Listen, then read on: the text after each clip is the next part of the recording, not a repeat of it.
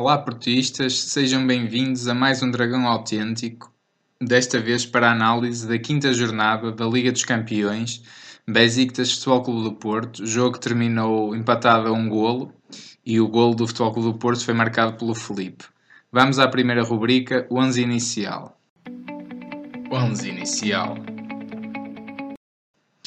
Uh, Dragon 27, o que, é que te, o que é que te pareceu este 11 que de certa forma foi inovador e diferente durante esta temporada? Esta foi a primeira vez, Foi é? a primeira vez. Uh, Dragon 8 pareceu-me um 11 muito, muito bem montado.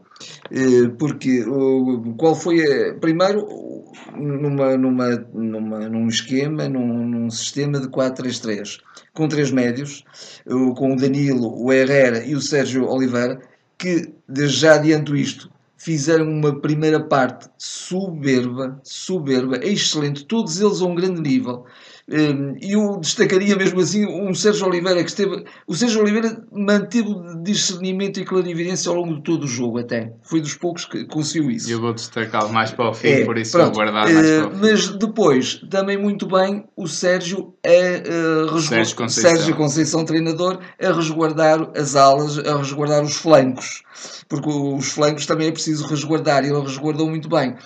Porquê? Fez subir o Ricardo Pereira e pôs o Maxi atrás uh, na, como defesa direito. No lado esquerdo, o Brahimi, que também é um senhor jogador a defender, também defende muito bem, aprendeu a defender muito bem, e o Alex Teles, sempre também com as suas descidas, que iam sendo compensadas uh, com a, a, o chegar para o lado esquerdo do Sérgio Oliveira, e, e, depois quando descia o Max chegava um bocadinho o Danilo para o outro lado. Mas, sobretudo, o que eu quero falar do lado direito. O, o Ricardo Pereira, porquê? Porque o Corona, de facto, está em, em, em déficit físico. E, portanto, aí fez muito bem, de facto, o Sérgio Conceição em meter o Ricardo, porque também é um jogador que está habituado a defender, defende bem, ele agora é defesa direito ou é lateral direito, e que também desce bem, mas foi perdendo também gás ao longo do jogo. E na segunda parte ele estava perfeitamente falido, depois também falaremos disso, até foi substituído e bem. Mas acho que a equipa foi muito bem montada e o Futebol do Porto fez uma primeira parte excelente. É, O Sérgio Conceição voltou à Fórmula Champions, ao que eu chamo Sim. quase a Fórmula Champions, e com o jogador Champions, entre aspas, que é o Sérgio Oliveira, né? e volta a ter de facto um 4-3-3, e aqui e ali um 4-1-4-1. Às vezes o Danilo Sim, ficava sim, um bocadinho mais atrás, os quatro médios alinhavam e o Abubacar e mais à claramente, se me permites, quando o, o Futebol do Porto estava a defender, aí claramente era, era o 4-4-2 ou 4-4-1. Era, era. Ou, ou 4-5-1 quase. Pronto, embora o Herrera se mantivesse sempre um bocadinho mais à frente, mais à frente, junto do sem Abubacar. dúvida. Uh, foi um Porto que me, me pareceu que surpreendeu com este 11 e manietou de certa forma ao meio campo do Besiktas, que nunca conseguiu ter o controle de jogo, na primeira parte sobretudo, porque perdeu muito no meio campo e foi surpreendido com isso. Acho que entra muito bem, dividindo sempre o jogo e esta surpresa tática com estes intérpretes, na minha opinião, resultou muito bem. Muito bem, sim. Foi uma equipa sempre muito bem fechada, a equipa do Porto, a trocar muito bem a bola, a, a- a gerir também os tempos de jogo e, e- e até, inclusive, a não permitir grandes oportunidades ao Besiktas, que mesmo assim te- as teve, naturalmente. Momentos do jogo. Há um remate, lembro-me de fora da área que o, que o, José Sá até defende de forma um bocadinho um pouco ortodoxa, mas a partir de- depois desse lance menos bem conseguido por parte do José Sá, ele esteve a um, um nível elevadíssimo, muito bem. Fez, por exemplo, várias defesas a remates do, do Ricardo Quaresma. Mas o Futebol do Porto, muito bem. Depois, mais uma vez, a, a trabalhar muito bem os lances de bola parada, que de facto aquilo foi um lance de laboratório, foi um lance ensaiado, que correu muito bem na perfeição. E logo a seguir esse lance, o Abubacar podia ter feito o segundo gol. Mas depois, curiosamente, quando o Porto estava perfeitamente até com algum controlo do jogo, eh, um jogo sempre repartido. Eh, Aliás, até se via pela posse da bola, 55-45, sempre um bocadinho mais para o Besiktas. Na primeira parte. Na primeira sim. parte, na segunda parte já, já eh, as coisas foram diferentes. Foi um bocadinho até contra a corrente do jogo quando surgiu o golo do, do Besiktas, não é? O golo, o golo do empate. E, e, e pela, se calhar pela única falha claramente evidente mesmo do, da defesa do Porto, ou, ou, do, ou do processo defensivo do Porto, onde de facto vão quatro ou cinco jogadores a correr ao lado direito e, e deixam um buraco tremendo no, no, no centro da defesa, não é? É, sem dúvida que o Porto entra muito bem e discute o jogo, o meio-campo, a bola esteve sempre muito dividida uh, por, por parte das duas equipas. Há iniciativas de lado a lado, mas creio que o Besiktas até nunca chega a criar oportunidades de gol, as ditas oportunidades, tal como o Porto, na verdade. O Besiktas tem um remate fortíssimo do Babel, de facto estava de pé quente, Exatamente. de fora da área, mandou um à trave já na segunda já na parte. Segunda parte. Uh, mas de facto o Porto trabalha muito bem os lances de bola parada e isso faz uma diferença muito grande a este alto nível. Um lance muito, bom, muito bem trabalhado pelo Ricardo também, que fez a assistência para o Felipe, que, que parecia um ponta de lance, ele fez um remate fantástico. E acho que de facto também concordo que o Porto tem o jogo muito bem controlado e o Besiktas marca um bocadinho contra a corrente do jogo. Mas eh, de facto houve de mérito do Porto, mas também foi uma arrancada muito boa do Tozuno, que é um, um jogador com uma raça e com uma qualidade técnica muito boa. Porque Sim. de resto, de facto, do Besiktas também pouco perigo efetivo Sim, houve, eu acho é? que o Besiktas de alguma maneira também pactuou um bocadinho, eh, eh, se calhar um pouco surpreendido pela maneira como o Porto se organizou, por um lado sim. isso, por outro lado também eh, a, toada foi sempre um bocadinho uma toada morna, digamos foi, assim. Foi. Na segunda parte foi diferente. Foi diferente. Aí foi o Besiktas impôs-se mesmo, fez uma pressão muito alta. O futebol do Porto na primeira parte defendia só a partir da linha de meio campo. O Porto não fazia pressão alta. Uh, uh, punha toda a equipa para trás da, linha de meio campo, mas começava logo a fazer pressão uh, na linha de meio campo. Na segunda parte, nem pôde fazer isso. E, e, depois, as poucas oportunidades que tinha para sair, normalmente não tomavam, os jogadores não tomavam as melhores decisões e, e, e quase que entregavam a bola ao adversário. E, depois, aquela pressão, aquela velocidade, aquele ritmo imposto pelo Besiktas levou a que de facto a equipa depois começasse a ficar ali um bocadinho na, na lógica de vamos só sofrer e vamos só defender cá atrás, não é? Sem dúvida. E, porque o Na verdade, começou a pressionar muito alto e, e, e o próprio treinador eh, fez uma alteração, meteu um dos médios mais à frente, um dos médios defensivos mais à frente e, e o Porto o, e pôs ali o Porto mesmo encostado, de facto, e uma pressão imensa e uma intensidade de jogo muito grande. É. Muito grande. A segunda parte é toda do Besiktas. É toda, toda. Entra fortíssimo, engatou a quinta, como se costuma dizer, e fez meia hora, sobretudo meia hora, meia hora de jogo, sim, alucinante sim, mesmo. Sim, Corrigiram a perda de controle do meio campo, acho que isso ao intervalo foi corrigido pelo Besiktas e de facto empurram o Porto para trás mas o Porto defende novamente muito, muito bem. bem. Tem uma defesa dada. Se me permite só mesmo este apontamento. Mas se formos ver oportunidades de gol é claras, dizer,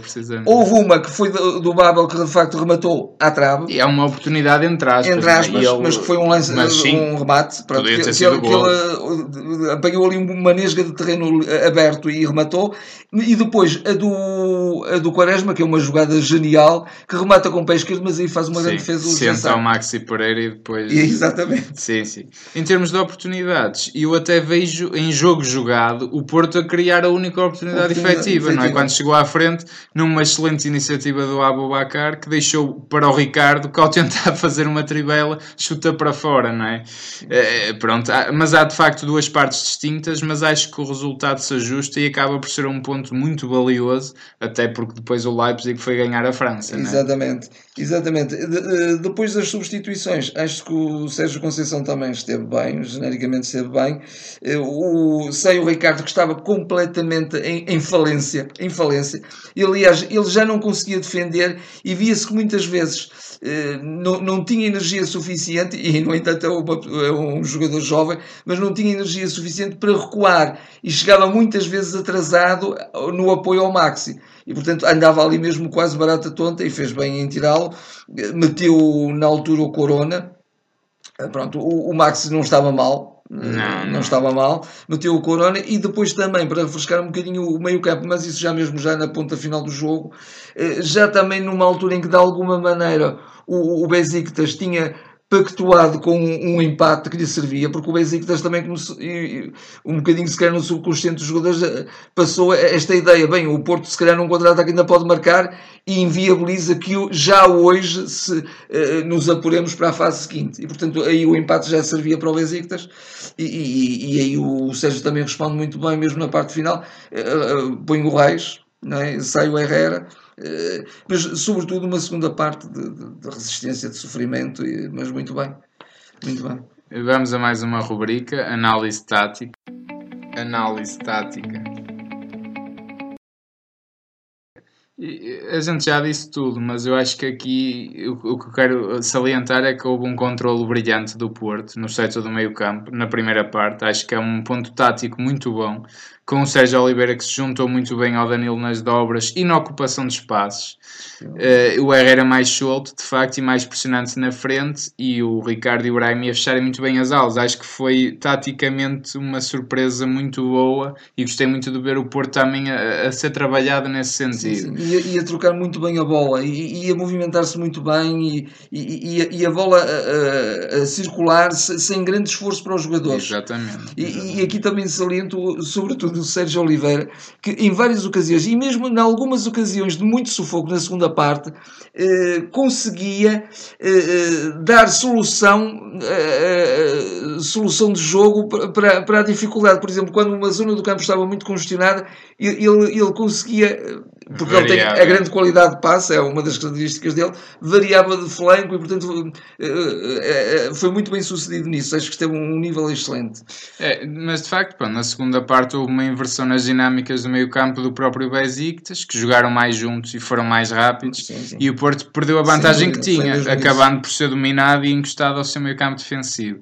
A nota mais negativa, mesmo durante globalmente o Porto, foi em termos ofensivos, na minha opinião, taticamente, porque eu volto a dizer que falta que faz o Marega. Eu lembrei-me disso muitas vezes durante o jogo, para galgar metros, para dar mais velocidade, para dar mais presença, sobretudo na área.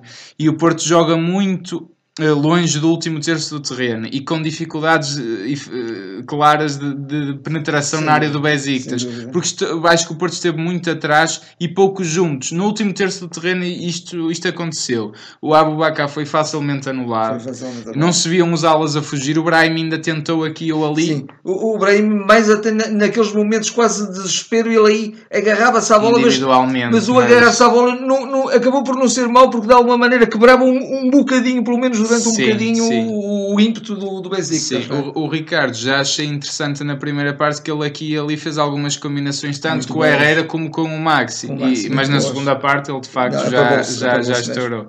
Portanto, taticamente foi isso. Vamos só à, última, à, à penúltima rubrica, o panorama. Panorama. De facto o grupo o Porto está numa situação limite, não é? porque o Porto tem que fazer pelo menos o mesmo resultado que o Leipzig fizer na, na sexta e última jornada. Exatamente. Ambas as equipas jogam em casa, o Porto e o Leipzig, e há duas particularidades. O Mónaco joga apenas pela honra, vamos dizer assim, porque é certo que termina no quarto lugar, e pode ser bom para o Porto, não é? No sentido Sim. mais facilitista. E o Besiktas também já tem o primeiro lugar garantido, que pode vir a facilitar, e o Leipzig, eu acredito sinceramente que vai vencer, porque acho mesmo, digo aqui claramente, que acho que é a melhor equipa deste grupo. Uh, e, e, e era muito bom o Porto passar tendo eliminado uma equipa destas. E o Porto tem de vencer, acho eu, porque está em, em, igualdade pontual e acredito no apuramento da equipa do Porto porque merece e tem uma alma fantástica como se viu neste jogo. Sim, sim. Eh, de facto, o panorama é esse. Eu também eh, digamos, tenho, tenho a expectativa que o Futebol do Porto vença, vença este jogo e acho que está perfeitamente ao alcance ganhar este jogo, até porque o, o Mónaco tem mostrado algumas